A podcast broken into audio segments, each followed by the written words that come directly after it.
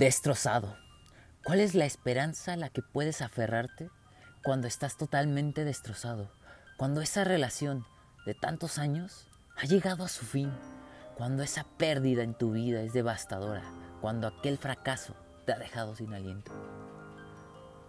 La pregunta aquí es, ¿realmente quieres permitirte estar destrozado?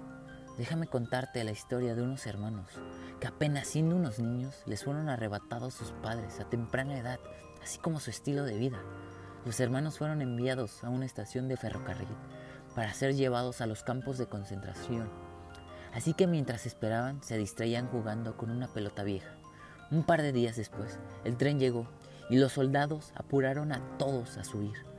Así que los hermanos subieron, pero el menor olvidó sus zapatos y su hermana mayor lo vio, descalzo, en el tren. Así que ella se molestó. Fue, lo cacheteó, le insultó y por último le dijo, ya tienes suficientes problemas y el invierno se acerca. No es posible.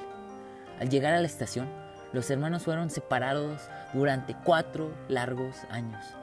Al finalizar la guerra, la hermana mayor buscó a su familia, pero nunca los encontró. En ese momento, en ese momento, lo único que le molestaba eran las cosas que le dijo a su hermano menor en ese entonces, porque lo último que le dijo fue terrible. Así que hizo un juramento. Hablaré de tal manera que si estas son mis últimas palabras, no me arrepentiré.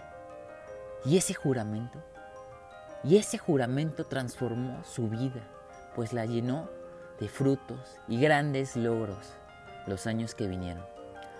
Así que recuerda, que incluso si pasas por situaciones terribles, puedes salir usando esa experiencia para convertirte en un mejor ser humano o convertirte en un horrible desastre. Puedes volverte un herido emocional toda la vida si quieres, o un gran sabio, tú lo decides. Nunca utilices de excusas tus heridas para volcar a tu inteligencia en contra tuya. Mejor úsala de respaldo en pro de algo mejor.